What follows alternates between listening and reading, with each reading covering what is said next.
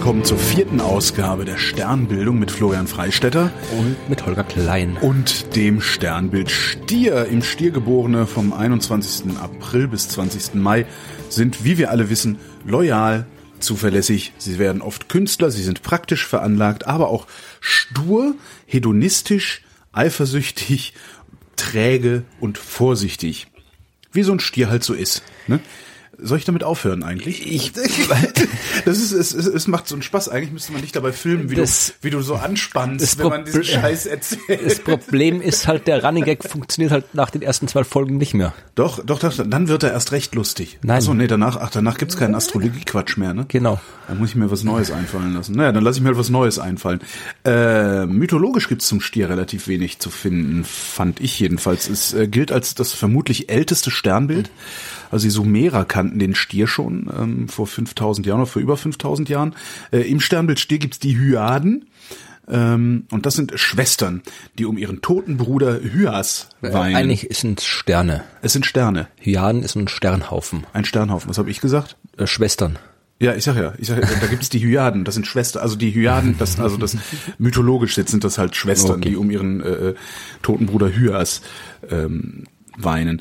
Äh, außerdem äh, hat die frühe Astronomie hat die Plejaden anscheinend benutzt, um ähm, Erntezeiten und, äh, und Saatzeiten anzuzeigen. Und äh, in der Jungsteinzeit, das fand ich ganz interessant, in der Jungsteinzeit, ähm, also es gibt Schädelfunde aus dem Observatorium Gosek, ähm, da gab es wohl so ein, so ein Sonnenobservatorium. Da gab es Schädelfunde, die wohl ähm, dem Sternbild des Stiers irgendwie zugeordnet werden Man können. hat Stierschädel gefunden dort. Stierschädel gefunden. Das Sonnenobservatorium Gosek liegt nicht weit von Jena entfernt. Das Ja. ist mit dem Fahrrad, äh, sind das jetzt hier, glaube sind, da ist mal ein paar Stunden dort. Das sind 30 Kilometer oder sowas hier, Mhm. die Saale aufwärts. Das ist eines der ältesten, äh, das ist älter als Stonehenge. Äh, Ja. äh, ist äh, halt so eine konnte das nur noch irgendwie aus Ausgrabungen rekonstruieren. Äh, war halt irgendwie so eine große Konstruktion aus Holz, verschiedene Holzzäune, wo man halt Mhm. irgendwie mit diesen äh, verschiedenen äh, Holzpflöcken dann den Himmel äh, bestimmte Ma Positionen markiert worden sind. Und es ist halt immer genau, es ist halt immer schwer nachzuvollziehen, was man jetzt damals tatsächlich mit den Dingen angestellt hat. Das heißt, man hat Stierschädel, ich hatte das äh, in einem Buch so gelesen, als hätte man da irgendwie Schädel gefunden, die äh, diesem Sternbild irgendwie, äh, weiß nicht, an, angeordnet waren wie äh, Sterne aus dem Stier oder Nein, so nein, nein. Also meines. Wissens nach hat man, also, aber man weiß auf, man weiß auf jeden Fall, dass, äh, was ja auch hier in der Nähe gefunden wurde, also in der Nähe von, von Gosek, äh, in, ist die, die Himmelsscheibe von Nebra. Ja. Die ist nicht weit weg von dort und da ist tatsächlich äh, eine, eine, also die älteste Darstellung des Himmels, die wir kennen tatsächlich. Ja. Und auf dieser, dieser Scheibe, wo die, die, die mit diesen Goldplaketten äh, da diese Sterne markiert sind, da erkennt man auch eine Gruppe von Sternen, die vermutlich die Plejaden darstellen. Und da geht man davon aus, nach allem dem, was man weiß, dass die verwendet wurden, also diese Himmelsscheibe mit unter anderem verwendet wurde, äh, mit den Plejaden, um herauszufinden, äh, wie man den Kalender organisieren muss, weil man nämlich Schalttage einführen muss und so weiter. Also Ja. je nachdem, äh, da, je nachdem, wie die Plejaden zum Mond stehen, der auch dort abgebildet ist, muss man halt dann mal irgendwie ein bisschen Schalttage dazu tun oder wegtun. Also das ist eine Art äh, Gedächtnisstütze quasi für die für die frühen Priester, die halt probiert haben, mit dem Himmel den Kalender zu organisieren. Also die Plejaden haben durchaus eine Rolle gespielt früher in der in der äh, Astronomie der der Steinzeit und danach. Warum ausgerechnet die Plejaden? Also sind die besonders gut sichtbar? Oder? Ähm, Also man kann sie, äh, man kann sie schon sehen, sie sind gut erkennbar, äh, gut sichtbar. Also mit der ganzen Lichtverschmutzung, die wir jetzt haben, sind sie eigentlich eher schwer zu sehen. Aber wenn der Himmel klar ist, kann man die schon sehr, sehr gut sehen. Und ja, es sind halt ein markanter, markantes Ding im Himmel, das sich halt gut verwenden lässt. Ähm, und wenn du heute hinguckst, was siehst du dann markantes im Stier? Äh, das, was man heute dort sieht, was ich beeindruckend finde, das ist etwas, was man nur im Teleskop sieht, aber wenn man im Jahr 1054 zum Sternbild Stier geschaut hätte, dann hätte man dort etwas gesehen, was wir seit ein paar hundert Jahren nicht mehr gesehen haben, nämlich eine Supernova.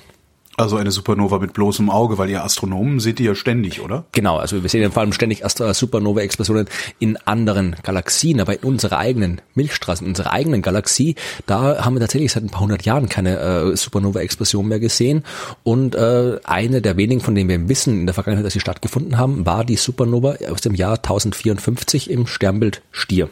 Woher wisst ihr Astronomen, dass seit einigen hundert Jahren keine Supernova war? Beobachtet ihr die komplette Galaxie zu jeder Zeit? Also wenn da also, eine Supernova würde man durchaus bemerken. Wenn die in ja. unserer Galaxie stattfindet, dann würde man das bemerken, weil da natürlich in der dann würde man das mit freiem Auge sehen können, was da was das da Egal steht. wie weit von der Erde entfernt es stattfände. Ja, das würde man auf jeden Fall sehen. Also wie gesagt, äh, man hat sogar so so ein äh, mit den, mit den Teleskopen auf jeden Fall, weil natürlich die Teleskope, wir haben ja Suchprogramme, die Supernova-Explosionen in weit entfernten Galaxien entdecken können. Also die würden das nicht in unserer Milchstraße genauso entdecken, aber auch mit freiem Auge, also alles, was, was dann wirklich eben eine Supernova-Explosion ist, die sind so hell, die würden auf jeden Fall dann mit freiem Auge auch sichtbar sein. Und damals, wie gesagt, selbst damals war es, kam, hat man sie am Taghimmel sehen können. Ja, also ich wollte gerade fragen, also wie, wie hell sind die und wie lange dauern die? Also das ist das ein Blitz, den ich dann irgendwie sehe, oder ist das wirklich ein Leuchten über mehrere Stunden? Nein, das ist nicht ein Leuchten über mehrere Stunden, es ist ein Leuchten über mehrere Tage und Wochen. Also es ist einfach wirklich ein neuer Stern, der dann quasi, darum heißt der Supernova. Also ja. Äh, Nova kommt von neu, neuer Stern. Mhm. und äh, diese Supernova, das ist wirklich eben tatsächlich einfach ein, ein, ein neuer Stern, der dann kurzfristig am Himmel auftaucht und der dann wirklich für ein paar Wochen zu sehen ist und dann halt äh, langsam wieder das, das Licht abnimmt, noch ein paar Wochen, Monaten wieder verschwindet. Ich sehe dann aber, also ist das dann ein, ein, einer dieser kleinen Sterne, die ich normalerweise auch am Himmel sehe, oder ist es auch wirklich dann ein riesiges Ding? Nein, nein, nein, du siehst also, einfach einen hellen Lichtpunkt, so wie, wie alles andere, was okay. also so wie, wie, wie du den Jupiter oder die Venus siehst, also ja. so ungefähr so hell wäre das. Also die Supernova aus dem Jahr 1054, die war halt deutlich heller als die Venus, also äh, so wie man sich, so wie Morgen- oder Abendstern, das hat sicherlich jeder schon mal gesehen, also einfach so ein sehr, sehr heller Punkt am Himmel und ein sehr, sehr heller Punkt am Himmel, der normalerweise nicht da ist. Also das würde einem definitiv auffallen, wenn sowas passiert. Wenn man oft genug hochguckt und äh, überhaupt nur ein Gefühl dafür hat, was dahin gehört und was nicht. Ja, aber das, das tut, es gibt ja genug Astronomen, ja, auch Hobbyastronomen, die das regelmäßig tun und das, das würde, das würde auf jeden Fall auffallen. Ja. Und äh, wie gesagt, damals ist es vor allem den Leuten, also nicht vor allem, äh, damals ist es eigentlich hauptsächlich den Leuten in China aufgefallen. Also wir wissen von dieser Supernova aus den Aufzeichnungen von chinesischen Astronomen. Mhm. Und äh, es gibt auch ein paar arabische Astronomen, die äh, das aufgezeichnet haben. Äh, aus dem aus Europa gibt es ein paar Aufzeichnungen, die eher die ein bisschen unklar sind. Also es gibt welche Mönche, die irgendwo in ihren Chroniken aufgeschrieben haben, dass da irgendwo irgendwo was zu sehen war. Aber wirklich die die äh, einwandfreien Aufzeichnungen, die wir haben, stammen aus aus China, die eben dort äh, am 4. Juli im Jahr 1054 tatsächlich eben einen neuen Stern gesehen haben. Um was es sich, ich meine, damals hat man natürlich noch nicht gewusst, was, was es, was es ist. Man hat gesagt, okay, da ist einfach ein neuer Stern. Ja, das hat man nicht, nicht. Der Herr hat sich einen neuen Stern für uns ausgedacht. Naja, gut, so, die Chinesen haben andere Sachen geglaubt als damals. Aber äh, es gab dann noch später, also im Jahr äh, 17. Jahrhundert gab es dann äh, Johannes Kepler, der eine Supernova beobachtet hat, äh, die dann halt auch dazu geführt hat, dass eben all diese großen äh, Umschwünge, Revolutionen in der Wissenschaft stattgefunden haben, weil natürlich dann auch das Dogma des unveränderlichen Himmels äh, ah.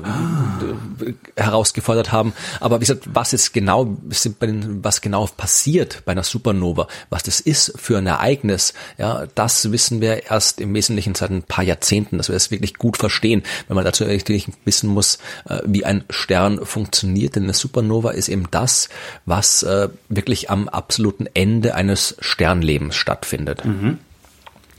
Wir haben ja in der äh, letzten Folge, als wir über Antares gesprochen haben, über den roten Riesen. Genau, da äh, habe ich noch diesen Kohlenstoffklotz. Äh, genau, also das äh, Stern wird quasi, äh, solange ein Stern noch etwas hat, das er fusionieren kann, kann er noch als äh, Stern weiter existieren. Mhm. Ja, also er braucht halt immer irgendwo etwas, das er fusionieren kann. Sonst hat er keine Kraft mehr, die ihn nach außen drücken kann. Es braucht immer den Strahlungsdruck durch die Fusion, der von innen nach außen drückt, um der Gravitationskraft der eigenen Masse, die von außen nach innen drückt, etwas entgegenzusetzen. Jo.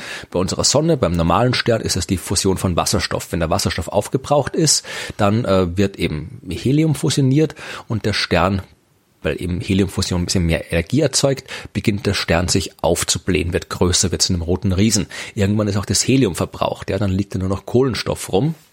Und dann hängt es davon ab, wie groß der Stern ist, weil äh, je schwerer die Elemente sind, die miteinander fusioniert werden sollen, desto mehr Energie brauchst du, desto ja. größere Temperaturen brauchst du, damit die fusionieren können. Und äh, die Temperatur, die im Inneren eines Sterns herrschen kann, die wird begrenzt durch die Masse, die von außen drückt. Mhm. Und wenn der Stern nicht genug Masse hat, dann kann der nicht so weit drücken, dass da noch was fusioniert. Unsere Sonne zum Beispiel, wenn die zum roten Riesen geworden ist, dann ist da Schluss. Die hat nicht mehr genug Masse, um dann quasi noch weiter drücken zu können, dass dann eben aus dem, aus dem Kohlenstoff auch noch was fusioniert wird. Jo. Das heißt, da bleibt im Wesentlichen nur noch äh, enges, komprimiertes Zentrum des Sterns übrig. Ja, die ganzen äußeren Schichten sind dann schon weggeblasen worden. Und was übrig bleibt, ist ein weißer Zwerg. Also das ehemalige Zentrum von einem Stern. Äh, einfach so ein Objekt, so groß, äh, so groß wie die Erde ungefähr, deutlich schwerer, also so große vereinfacht gesagt, so schwer wie die Sonne, so groß wie die Erde, also sehr, sehr mhm. dicht. Mhm. Und das ist am Anfang sehr heiß und kühlt dann ab im Laufe der nächsten paar Milliarden, Billionen Jahre. Das Weißer Zwerg heißt, weil es immer noch ein bisschen vor sich hin glüht. Genau, sozusagen. ja. Aber da ist halt keine Fusion mehr, sondern es ist, leuchtet halt einfach nur hin, kühlt, kühlt, kühlt ab. Mehr passiert dann nicht mehr. Wenn jetzt aber der Stern ursprünglich größer ist. Ja, also das sind Sterne, die ursprünglich schwerer waren als unsere Sonne. Also jetzt irgendwie so bis zu acht, achtfachen Masse der Sonne ungefähr. Also Antares ja, so ein Stern. Äh, diese Sterne, die können dann eben dann noch weitermachen. Die haben dann noch genug Masse, um dann auch noch äh, Temperaturen im Kern zu erzeugen, dass auch der Kohlenstoff fusionieren kann, ja. dass der Sauerstoff fusionieren kann. Ja, bei diesen Fusionen, da entstehen dann andere Elemente, zum Beispiel Neon, ja, wird dann erzeugt. Und das geht dann immer weiter und kann immer weitere Elemente erzeugen und die Zeitskalen sind aber immer kürzer, ja, also wie gesagt, für was war das für, für Helium? Waren das noch Millionen Jahre und nicht mehr Milliarden? Ja. Das heißt, für äh, Kohlenstoff werden es dann wahrscheinlich nur noch 100.000 Jahre sein, oder wie? Ja, so ungefähr. Also wie gesagt, Wasserstoff, normaler Stern kann ein paar Milliarden Jahre Wasserstoff ja. verbrennen, ein paar Millionen Jahre Helium verbrennen. Der Kohlenstoff reicht für, für 10.000 Jahre. Das Neon, das sind dann gerade noch irgendwie äh, 10 Jahre. Das ist quasi fast nichts mehr. Also es geht immer dann, dann Schlag auf Schlag, bis irgendwann mal äh, als Fusionsprodukt Eisen rauskommt. Ja. ja. Eisen kann nicht mehr fusioniert werden. Eisen äh, ist äh, das Element, das äh, normalerweise, wenn du zwei Atome fusionierst, zwei Wasserstoffatome fusionierst, dann äh, kommt bei dieser Reaktion Energie raus. Ja, jo. also das ist der, der Sinn, warum man auch probiert, Kernfusion künstlich äh, zu machen, ja, weil man es eben Energie erzeugen will. Äh, bei Eisen ist es nicht mehr so. Wenn du zwei Eisenatome fusionieren willst, dann musst du mehr Energie reinstecken, als du nachher hast. Ja, also du brauchst mehr Energie und die ist halt nicht da. Mhm. Das heißt, wenn du Eisen hast, hört diese Fusion schlagartig auf. Und äh, dann passiert das, was der Stern eh schon die ganze Zeit machen will, nämlich kollabieren. Und dann kollabiert er weiter und weiter und weiter und weiter. Es gibt keine Fusion mehr, die das Ganze aufhalten kann. Ja. Das heißt, er kollabiert einfach immer weiter unter seiner eigenen Masse. Was im Übrigen was ist, was ich mir nicht vorstellen kann. Das ist ganz witzig. Das ist eine der wenigen Dinge, die ich mir nicht vorstellen kann. Also was heißt das? Der wird einfach immer weiter zusammengedrückt. Genau. Weil eben das sind ja wirklich, man kann sich ja. Also der Abstand zwischen den Atomen verringert sich zunehmend, oder? Ja, das, das, das heißt, äh, das heißt, äh, wenn die Dichte sich erhöht, ja, dann werden ja. die Atome immer weiter zusammengequetscht. Ich meine, natürlich kann man sich im Alltag nicht vorstellen, aber im Alltag haben wir es auch nicht mit Massen zu tun, die irgendwie das Achtfache unserer Sonne ja. betragen. Also das selten, ist ja, zumindest. Und äh, das und da ist dann eben der Punkt erreicht und da kommt jetzt dann eben die Quantenmechanik ins Spiel, weil irgendwann ist es tatsächlich so, äh, du kannst auch Atome nicht beliebig zumindest in diesem Stadium nicht beliebig weit zusammendrücken. Mhm. So ein Atom hat äh, einen Atomkern und eine Atomhülle. Mhm. Ja, und äh, erstens mal, dass die normalen Kräfte, also wenn wir irgendwo was anfassen, wenn wir irgendwo auf irgendwas draufdrücken, dann interagieren, vereinfacht gesagt, die Atomhüllen miteinander. Ja? ja. Also zwischen Atomhülle und Atomkern ist ja auch noch jede Menge nichts, jede Menge Leerraum. Ja, weil der Atomkern halt extrem klein ist im Vergleich zur, zur, zur Ausdehnung der Atomhülle. Äh, aber der normalen äh, Interaktion von Materie, da interagieren die Elektronen in der Atomhülle. Ja. Der Druck im Inneren eines so kollabierenden Sterns ist aber so groß, dass eben quasi auch die Atomhüllen in die Atomkerne gedrückt werden, vereinfacht gesagt. Ja, also ja. die, die negativ geladenen Elektronen aus der Hülle werden in die positiv geladenen Atomkerne gedrückt und es entstehen, wie gesagt, sehr vereinfacht gesagt, es entstehen äh, elektrisch neutrale Neutronen. Ja. Und dann hast du einen äh, Stern, der nur noch dicht an dicht gepackten Neutronen besteht. Ja, also da hast du wirklich äh, die, die äh, maximal mögliche dichte Packung, äh, denn dann triffst du auf etwas, das sich Entartungsdruck nennt. Noch nie gehört. Ja, also wie gesagt, äh, normalerweise äh, kann man sich ja denken, okay, dann, dann dem habe ich halt hier Neutronen und die drücke ich halt einfach zusammen ich quetsche halt die Neutronen auch noch ein bisschen zusammen. Ja. Das Problem ist, dass die Regeln der Quantenmechanik jetzt besagen, dass sich zwei Neutronen nicht im exakt gleichen Zustand befinden dürfen.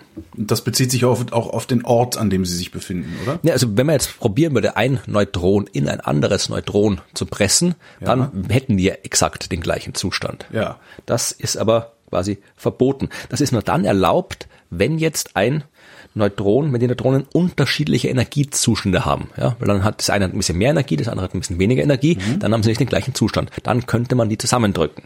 Jetzt brauchst du aber Energie, um die Neutronen irgendwie, um diese unterschiedlichen Energiezustände zu heben.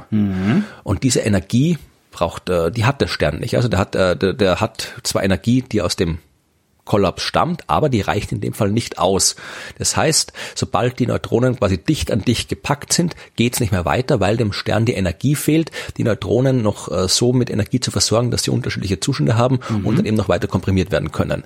Und dieser Druck, der quasi aus den Regeln der Quantenmechanik entsteht, weil eben die Neutronen nicht weiter dicht gepackt werden können. Dieser Druck, der wird eben Entartungsdruck genannt und der ersetzt dann quasi den Strahlungsdruck. Ja, also dort, wo vorher die Strahlung, die von innen nach außen gedrückt hat, den Kollaps aufgehalten hat, hält jetzt der Entartungsdruck den Kollaps auf. Das habe ich nicht wirklich verstanden. Also, also im Grunde ist der Entartungsdruck dann, dass äh, sich sich gegen sich gegen die äh, äh, sich gegen den Druck wehrenden Neutronen. Genau, die Neutron Okay. damit du die Neutronen komprimieren kannst, musst du sie auf äh, unterschiedliche Energiezustände heben. Du musst Ja. den Elektronen, den Neutronen mehr Energie geben. Ja. Diese Energie hat der Stern aber nicht. Deswegen wehren sich vereinfacht gesagt die Neutronen dagegen, weiter komprimiert zu werden. Ja. Und dieses Wehren, dieser Druck, den die Neutronen dem Kollaps entgegensetzen, das ist der Entartungsdruck. Okay. Und so wie vorher der Strahlungsdruck dafür gesorgt hat, dass der Stern nicht weiter kollabiert unter seiner eigenen Masse, Ja. sorgt jetzt der Entartungsdruck dafür, dass der Kollaps des Sterns aufhört. Weil Okay, Kernfusion gibt's ja jetzt- keine mehr. Ja, und äh, stimmt. So einfache Leute wie ich würden halt einfach sagen, es geht halt nicht weiter.